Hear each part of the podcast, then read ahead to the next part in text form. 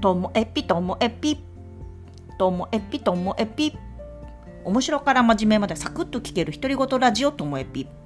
こんにちは皆さんお元気でしょうか。まあ、今日はですねなんかちょっとあの言葉の整理自分でもしていたところなんですけどね。最近よくあのリスキリングって言葉を聞くんです仕事上でね。でちょっと前まではこうリカレント教育っていうのがちょっと耳に新しいなみたいな言葉だったんですけど今はこうリスキリングですね。このリスキリングっていう言葉はリリっていうの RE これはなんかあのもう一度みたいな意味がありますよね。リピートとかリターンとかの。戻ってくるみたいな意味があってでスキリングのスキル。スキルっていうのはこう技術のことなんでリスキリングっていうのはあの再教育みたいな感じでうんと仕事で必要なあの技術や知識をもう一度こう習得しようよっていう、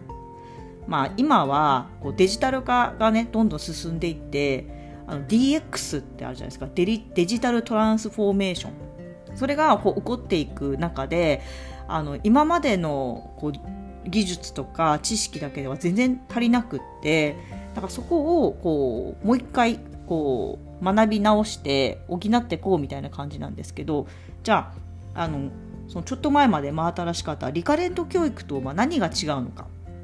っていうことなんですけどもなんかリカレント教育っていうのはそもそもなんか循環みたいな意味があって働いてでももう一度学んでそしてそれをまた働くことでこう社会に還元してみたいな働くことと学ぶことが循環していくってイメージなんですよね。なのでこうリスキリングの方は、まあ、企業が、あの例えば必要なことを、えー、社員に学んでもらうとかっていう働きながら学ぶみたいなこうイメージだし今こう企業だけじゃなくって日本自体がねやっぱりこう日本で働く人たちにはこれをこう身につけてほしいっていうのをやっていこうっていう流れになってきてるのでなのでこう働くことと、えー、学ぶことが繰り返しっていうよりも働きながらみたいな感じなんだと思いますそれがねリリカレント教育とのこう大きな違いなのかなっていうふうに自分としては捉えております。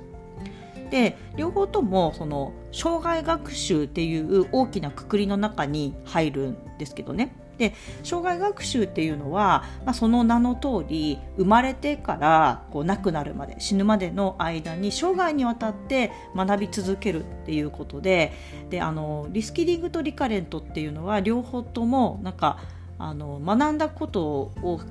社会に還元するとか仕事に必要なことを学ぶみたいなことでこう実用的実務的今すぐ必要とされていることみたいなイメージなんですけど障害学習の方っていうのはそれもあるけれども例えば趣味的な文化的な活動とかボランティア活動とかあとはスポーツとかなんかあの幅広いんですよね。学びは絶対これ学びは絶対社会に還元するべきものとかっていうふうには定義はされていない。ですよね。だから広い器だなと思っております。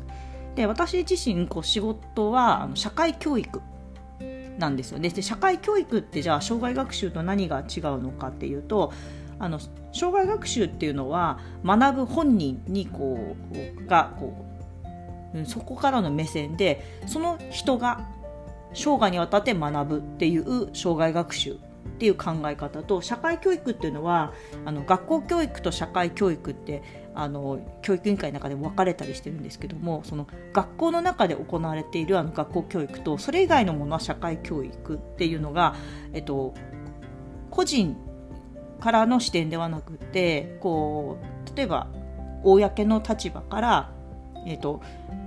えー、その学びをこう組織的に作っていく。でその目的は何かっていうと